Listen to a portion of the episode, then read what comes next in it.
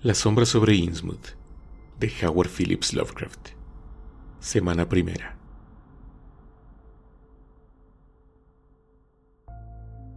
Durante el invierno de 1927 a 1928, los agentes del gobierno federal realizaron una extraña y secreta investigación sobre ciertas instalaciones del antiguo puerto marítimo de Innsmouth, en Massachusetts. El público se enteró de ello en febrero, porque fue entonces cuando se llevaron a cabo redadas y numerosos arrestos, seguidos del incendio y la detonación sistemáticos, efectuados con las precauciones convenientes, de una gran cantidad de casas ruinosas, carcomidas, supuestamente deshabitadas, que se alzaban a lo largo del abandonado barrio del muelle. Las personas poco curiosas no prestarían atención a este suceso y lo consideraron sin duda como un episodio más de la larga lucha contra el licor en cambio, a los más perspicaces les sorprendió el extraño número de detenciones, el desacostumbrado despliegue de fuerza pública que se empleó para llevarlas a cabo y el silencio que impusieron las autoridades en torno a los detenidos. No hubo juicio, ni se llegó a saber tampoco de qué se les acusaba, ni siquiera fue visto posteriormente ninguno de los detenidos en las cárceles ordinarias del país se hicieron declaraciones imprecisas acerca de enfermedades y campos de concentración, y más tarde se habló de evasiones en varias prisiones navales y militares, pero nunca nada positivo se reveló. La misma ciudad de Innsmouth se había quedado casi despoblada. Solo ahora empiezan a manifestarse en ella algunas señales de lento renacer las quejas formuladas por numerosas organizaciones liberales fueron acalladas tras largas deliberaciones secretas. Los representantes de dichas sociedades efectuaron algunos viajes a ciertos campos y prisiones, y como consecuencia, tales organizaciones perdieron repentinamente todo interés por la cuestión. Más difíciles de disuadir fueron los periodistas, pero finalmente acabaron por colaborar con el gobierno. Solo un periódico, un diario sensacionalista y de escaso prestigio por esta razón, hizo referencia a cierto submarino capaz de grandes inmersiones que torpedeó los abismos de la mar, justo detrás del arrecife del diablo. Esta información, recogida casualmente en una taberna marinera, parecía un tanto fantástica, ya que el arrecife, negro y plano, queda por lo menos a una milla y media del puerto de Innsmouth, los campesinos de los alrededores y las gentes de los pueblos vecinos lo comentaron mucho, pero se mostraron extremadamente reservados con la gente de afuera. Llevaban casi un siglo hablando entre ellos de la moribunda y medio desierta ciudad de Innsmouth, y lo que acababa de suceder no había sido más tremendo ni espantoso que lo que se comentaba en voz baja desde muchos años antes. Habían sucedido cosas que les enseñaron a ser reservados, de modo que era inútil intentar sonsacarles. Además, sabían poca cosa en realidad, porque la presencia de unos saladares extensos y despoblados dificultaba mucho la llegada a Innsmouth por tierra firme, y los habitantes de los pueblos vecinos se mantenían alejados. Pero yo voy a transgredir la ley de silencio impuesta en torno a esta cuestión. Estoy convencido de que los resultados obtenidos son tan concluyentes que, aparte de un sobresalto de repugnancia, mis revelaciones sobre lo que hallaron los horrorizados agentes que irrumpieron en Innsmouth no pueden causar ningún daño. Por otra parte, el asunto podría tener más de una explicación. Tampoco sé exactamente hasta qué punto me han contado toda la verdad, pero tengo muchas razones para no desear indagar más a fondo, ya que el caso y el recuerdo de lo que pasó me obliga a tomar severas medidas. Fui yo quien a primera hora de la mañana del 16 de julio de 1927 huyó frenéticamente de Innsmouth y quien suplicó horrorizado al gobierno que abriese una investigación y actuase en consecuencia. Petición que dio origen a todo este episodio relatado. Yo estaba firmemente resuelto a permanecer callado mientras el asunto estuviera reciente en la memoria de todos. Pero ahora que ya ha pasado el tiempo y el público ha perdido interés y curiosidad, tengo un extraordinario deseo de contar en voz muy baja las horas escasas y terribles que pasé en aquel puerto de tan siniestra reputación, sobre el cual se cierne una sombra blasfema y mortal. El mero hecho de contarlo me ayudará a recobrar la confianza en mis facultades, a convencerme de que no fui yo simplemente la primera víctima de una pesadilla colectiva. Me servirá además para decidirme a mirar de frente cierto paso terrible que aún tengo que dar. Nunca había oído hablar de Innsmouth hasta la víspera del día en que lo vi por primera vez y hasta ahora última vez. Celebraba mi mayoría de edad dando la vuelta a Nueva Inglaterra. Turismo, antigüedades, interés genealógico. Y había planeado ir directamente desde el antiguo pueblo de Newburyport a Arkham, de donde provenía la familia de mi padre. No tenía coche y viajaba en tren, en trolebús o en coches de línea, buscando siempre el itinerario más barato. En Newburyport me dijeron que para ir a Arkham debía tomar el tren, y fue en el despacho de billetes de la estación donde al vacilar ante el elevado precio del billete oí hablar por primera vez de Innsmouth. El empleado, un hombre corpulento, de rostro sagaz y un acento que no era de la región, consideró con simpatía mis esfuerzos por ahorrar. Me sugirió una solución que hasta entonces nadie me había propuesto. Creo que podría tomar el autobús viejo, dijo después de cierta vacilación. Aunque por aquí nadie suele tomarlo, pasa por Innsmouth. Puede que haya oído usted hablar del pueblo ese. A la gente no le gusta. El conductor es de allí, un tal Joe Sargent, y nunca recoge viajeros de aquí ni de Arkham. No me explico de qué vive esa empresa. El precio del billete debe ser bastante barato pero nunca lleva más de dos o tres personas y todas de Innsmouth. Sale de la plaza, delante de la droguería Hammond, a las 10 de la mañana y a las 7 de la tarde, a no ser que hayan cambiado de horario últimamente. Parece una cafetera rusa. Jamás me he metido dentro de ese trasto. Esta fue la primera noticia del siniestro pueblo de Innsmouth cualquier referencia a un pueblo que no viniera en los mapas ordinarios o no estuviera registrado en las guías actuales de viajes me habría interesado, pero además la extraña manera que tuvo el empleado de mencionarlo acabó de suscitar en mi ánimo una verdadera curiosidad. Pensé que un pueblo capaz de inspirar tal aversión entre los vecinos debía ser curioso y digno de atención turística puesto que estaba antes de llegar a Arkham. Así que pedí al empleado que me informe un poco más. Cautamente y con aire de saber más de lo que decía, exclamó. Innsmouth, sí, un pueblo bastante raro. Está en la desembocadura del Manuxet. Era casi una ciudad, un puerto relativamente importante, antes de la guerra de 1812 pero se ha arruinado durante los últimos 100 años o por ahí. Ya no pasa ni el ferrocarril. Hace años que se quedó abandonada la línea que lo unía con Rowley. Debe haber más casas vacías que habitantes, y no hay comercio ni industria, excepto la pesca y las trampas para peces. La gente prefiere venir aquí o a Arkham o a Ipswich para hacer sus negocios. Años atrás había algunas fábricas, pero ahora no queda más que una refinería de oro, que además se pasa largas temporadas sin funcionar. Sin embargo, la refinería fue un buen negocio en sus tiempos, y el viejo Marsh, el dueño, debe ser más rico que Creso. Es un viejo maniático y extravagante que no sale de su casa para nada. Dicen que ha contraído una enfermedad de la piel o que le ha salido alguna deformidad y no se deja ver. Es nieto del capitán Obed Marsh, que fue el fundador del negocio. Parece que su madre era extranjera. Dicen que provenía de los mares del sur. Así que se armó la gorda cuando se casó con una muchacha de Ipswich hace 50 años. A la gente de por aquí no le gustan los de Innsmouth. Y si alguno lleva sangre de Innsmouth, procura siempre ocultarlo. Pero a mi modo de ver, los hijos y los nietos de March tienen un aspecto normal. Me los señalaron una vez que pasaron por aquí. Ahora que lo pienso, parece que los hijos mayores no vienen últimamente. Al viejo no le he llegado a ver nunca.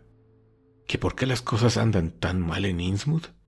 Bueno, muchacho, no debe preocuparse usted de lo que se oye por ahí. Les cuesta empezar, pero cuando dicen dos palabras seguidas, ya no paran. Se han pasado los últimos cien años chismorreando sobre lo que pasa en Innsmouth, y me figuro que están más asustados que otra cosa. Algunas historias que se cuentan son de risa. Por ejemplo, dicen que el viejo capitán Marsh negociaba con el diablo y sacaba trasgos del infierno para traérselos a vivir a Innsmouth, y también que celebraban una especie de culto satánico y sacrificios espantosos cerca de los muelles, y que lo descubrieron allá por el año de 1845, más o menos. Pero yo soy de Panton, Vermont, y no me trago esas historias. Tenía usted que oír lo que cuentan los viejos del arrecife de la costa. El arrecife del diablo lo llaman. En muchas ocasiones sobresale por encima de las olas, y cuando no, aparece a flor de agua. Pero ni siquiera se puede decir que es una isla. Según cuentan, se ve a veces una legión entera de demonios en ese arrecife, desparramados por allí, o saliendo y entrando de las cuevas que hay en la parte alta de la roca. Es una peña abrupta y desigual, a bastante más de una milla de la costa. Últimamente los marineros solían desviarse bastante para evitarla, los marineros que no procedían de Innsmouth, se entiende.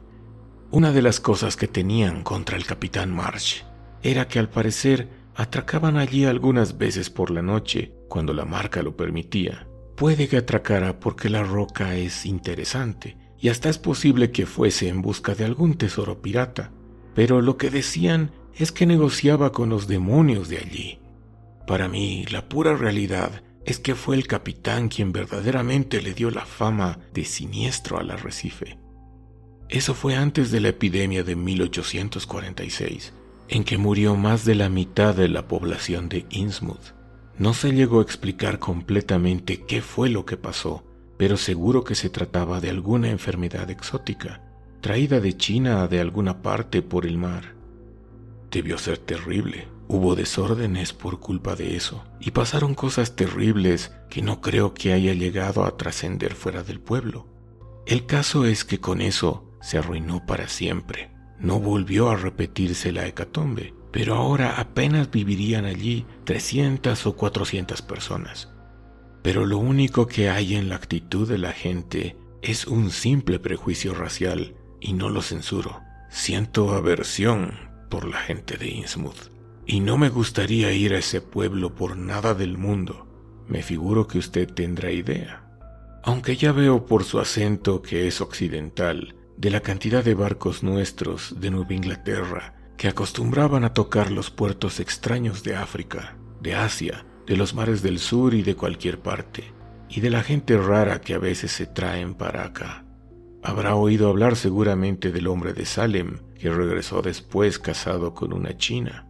Y puede que sepa también que todavía queda un puñado de isleños procedentes de Fiji, por ahí por Cape Cod.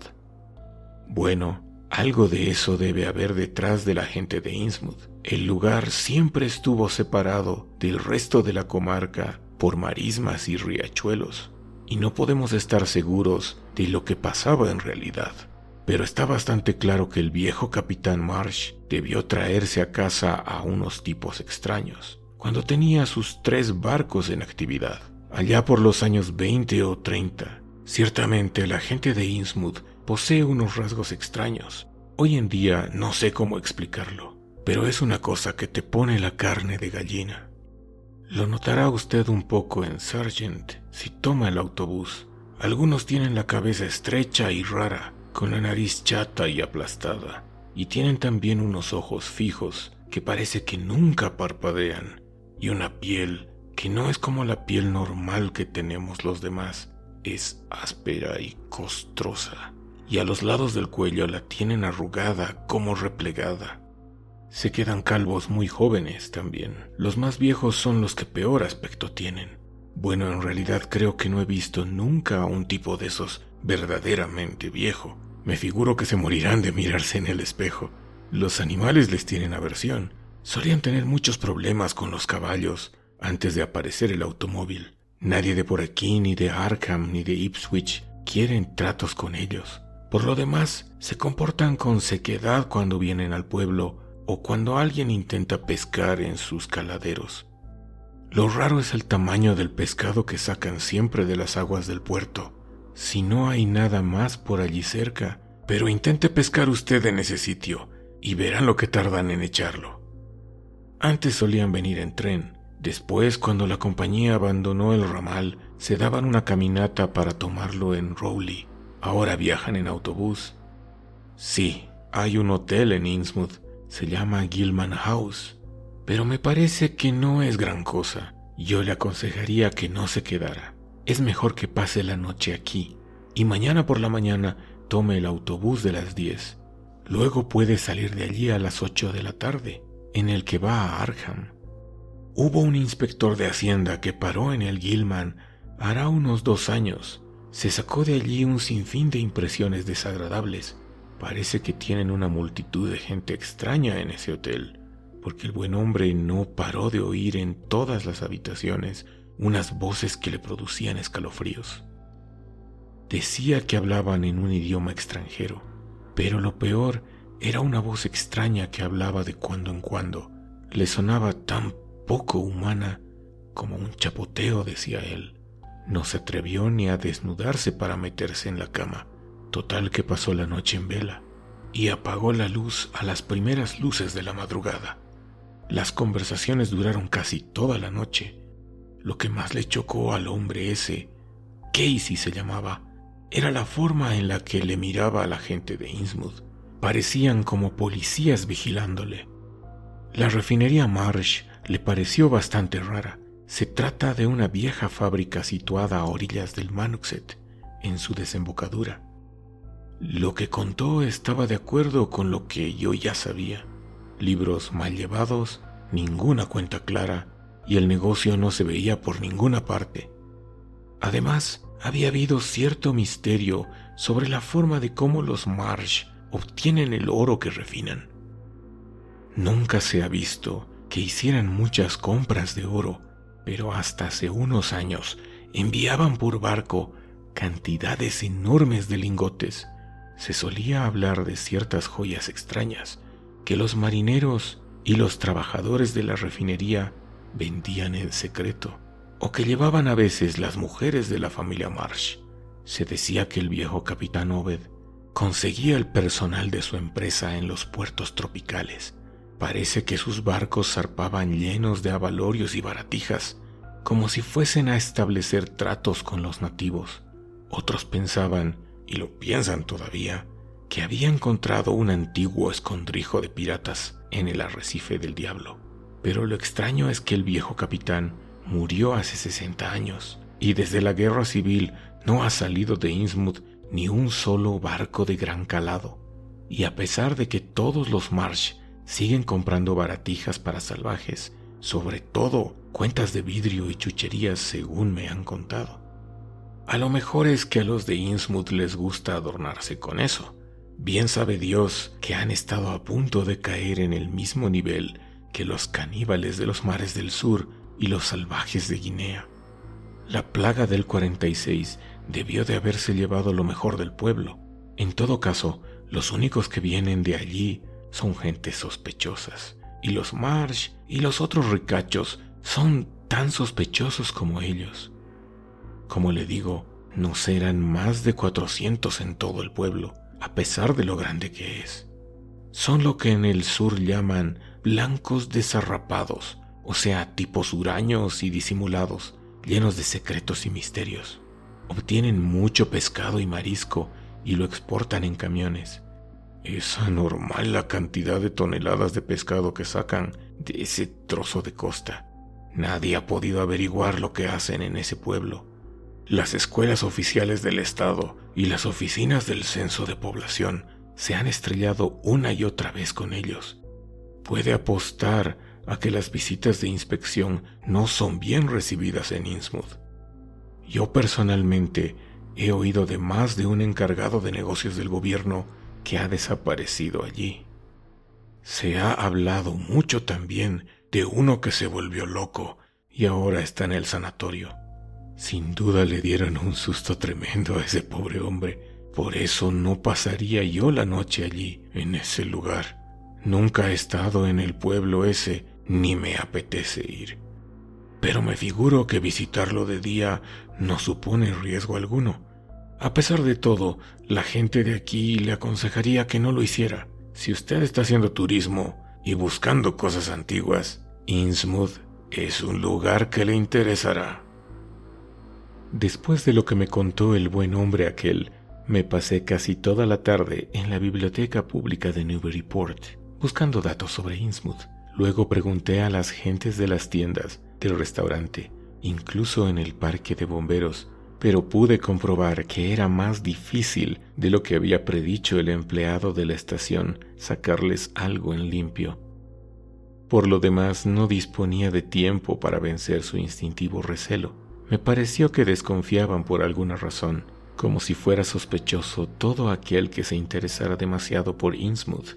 En la Asociación Cristiana de Jóvenes, donde me había hospedado, el sacerdote trató de disuadirme pintándome ese pueblo como un lugar malsano y decadente. En la biblioteca muchos adoptaron esa misma actitud. Era evidente que a ojos de las personas de formación, Innsmouth era meramente un caso exagerado de degeneración cívica. Los manuales de historia del condado de Essex que me dieron en la biblioteca decían poco. Que el pueblo se fundó en 1643, que era célebre por sus astilleros antes de la Revolución y que llegó a gozar de gran prosperidad naval a principios del siglo XIX más tarde se convirtió en centro industrial de segundo orden, gracias al aprovechamiento de las aguas del Manuxet como fuente de energía. Se referían muy veladamente a la epidemia y a los desórdenes de 1846, como si constituyesen un descrédito para todo el condado. También se decía poca cosa de su proceso de decadencia, aunque el capítulo final era bien elocuente. Después de la guerra civil, toda la vida industrial de la localidad quedó reducida a la March Refining Company, y el mercado de lingotes de oro constituía tan solo un pequeño residuo de lo que había sido su comercio, aparte de la eterna pesca. Pero la pesca se pagaba cada día menos, a medida que bajaba el precio de la mercancía, debido a la competencia de las grandes empresas aunque nunca hubo escasez de pescado alrededor del puerto de Innsmouth. Los extranjeros se asentaban raramente por allí. Se decía que lo habían intentado cierto número de polacos y portugueses, pero que fueron expulsados de una manera singularmente enérgica. Lo más interesante de todo era una breve nota referente a ciertas joyas vagamente asociadas a la localidad de Innsmouth Evidentemente, el caso había impresionado a toda la región, ya que el libro hacía referencia a determinadas piezas que se hallaban en el Museo de la Universidad de Miskatonic, en Arkham, y en el Salón de Exhibiciones de la Sociedad de Estudios Históricos de Newburyport. Las descripciones fragmentarias de tales joyas eran escuetas y frías, pero me causaron una impresión difícil de definir. Todo aquello me resultaba tan singular y excitante que no se me iba de la cabeza y a pesar de la hora avanzada, decidí acercarme a la pieza que se conservaba en la localidad. Por lo visto era un objeto grande, de extrañas proporciones, muy parecido a una tiara. El bibliotecario me dio una nota de presentación para el conservador de la sociedad. El conservador resultó ser una tal Anna Tilton, soltera, que vivía allí cerca. Tras una breve explicación, la anciana se mostró muy amable y me sirvió de guía. El Museo de la Sociedad era notable en verdad, pero mi estado de ánimo era tal que no tuve ojos más que para el raro objeto que relumbraba en la vitrina del rincón, bajo el foco de luz eléctrica. No fue mi sensibilidad estética lo que me hizo abrir literalmente la boca ante el sobrenatural esplendor de aquella portentosa fantasía que descansaba sobre un cojín de terciopelo rojo. Incluso ahora sería incapaz de describirlo con precisión, aunque no cabía duda que era una tiara. Su parte delantera era muy elevada y su contorno ancho y curiosamente irregular, como si hubiera sido diseñada para una cabeza caprichosamente elíptica. Parecía de oro, aunque poseía una misteriosa brillantez que hacía pensar que era una aleación con otro metal de igual belleza y difícilmente identificable. Su estado de conservación era casi perfecto. Me podría haber pasado horas enteras estudiando los sorprendentes y enigmáticos adornos, unos simplemente geométricos, otros sencillos motivos marinos, cincelados o moldeados con maravillosa habilidad. Cuanto más la miraba, más fascinado me sentía, y en esa fascinación encontraba algo inquietante e inexplicable. Al principio pensé que era una extraña calidad artística lo que me desasosegaba. Todos los objetos de arte que había visto anteriormente pertenecían a algún estilo o alguna tradición nacional o racial conocida, o alguna de las tendencias modernas que rompen con toda tradición, pero aquella tiara no estaba en ninguno de los dos casos. Denotaba claramente una técnica muy definida, de gran madurez y perfección, aunque totalmente distinta de cualquier otra, oriental u occidental, antigua o moderna. Jamás había visto algo parecido. Era como si aquella preciosa obra de artesanía perteneciese a otro planeta. Pero no tardé en darme cuenta de que mi tribulación se debía a otra causa, quizá igualmente poderosa, esto es, a sus extraños motivos ornamentales que sugerían desconocidas fórmulas matemáticas y secretos remotos hundidos en inimaginables abismos de tiempo y espacio. La naturaleza representada en los relieves, invariablemente acuática, resultaba casi siniestra. Había unos monstruos fabulosos, extravagantes y malignos, unos seres mitad peces y mitad batracios, que me observaban hasta el extremo de despertar en mí una especie de pseudo recuerdos. Era como si yo mismo tuviera de ellos una vaga memoria, remota y terrible, que emanase de las células secretas donde duermen nuestras imágenes ancestrales más espantosas. Me daba la impresión de que cada rasgo de aquellos horrendos peces ranas desbordaba la última quinta esencia de una maldad inhumana y desconocida. En curioso contraste con el aspecto de la tiara, estaba su breve y sólida historia. Según me contó Miss Tilton, en 1873 cierto individuo de Innsmouth, borracho, la había empeñado por una suma ridícula poco antes de morir en una riña en una tienda de State Street. La Sociedad de Estudios Históricos la adquirió directamente del prestamista y desde el primer momento la colocó en uno de los lugares más destacados de su salón. Miss Tilton, comparando todas las hipótesis posibles sobre el origen de la tiara y su presencia en Nueva Inglaterra, se sentía inclinada a creer que había formado parte de algún tesoro pirata descubierto por el viejo capitán Obed Marsh. A favor de esta suposición estaba el hecho de que los Marsh, al enterarse del paradero de la joya, habían intentado adquirirla ofreciendo una suma elevadísima que todavía mantenían pese a la firme determinación de la sociedad de no vender. Mientras la amable señora me acompañaba hasta la puerta, me aclaró que su hipótesis sobre el origen pirata de la fortuna de los Marsh estaba muy extendida entre los intelectuales de la región.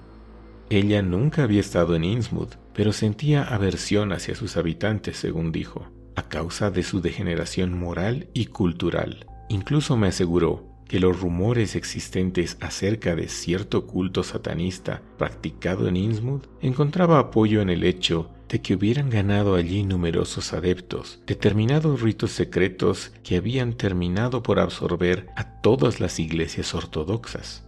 Estos ritos eran practicados por la llamada Orden Esotérica de Dagón y se trataba sin duda de alguna religión pagana y degenerada de origen oriental, que había sido importada al parecer en una época en la que la pesca había escaseado. Era lógico, en cierto modo, que las gentes sencillas la hubiesen aceptado, ya que de pronto, a partir de su instauración, la pesca había vuelto a ser próspera y abundante. La orden no tardó en alcanzar una gran preponderancia en el pueblo, sustituyendo por completo a la francmasonería e instalándose incluso en la antigua logia masónica de New Church Green. Todo esto, según la piadosa Miss Tilton, constituía un argumento decisivo para rehuir la diabólica y mísera ciudad de Innsmouth. A mí, en cambio, me despertó un enorme interés por visitarla. A la curiosidad arquitectónica e histórica que sentía, se sumaba ahora un entusiasmo antropológico, de tal modo que, en mi reducida habitación de la Asociación Cristiana de Jóvenes, solo pude conciliar el sueño cuando ya empezaba a clarear.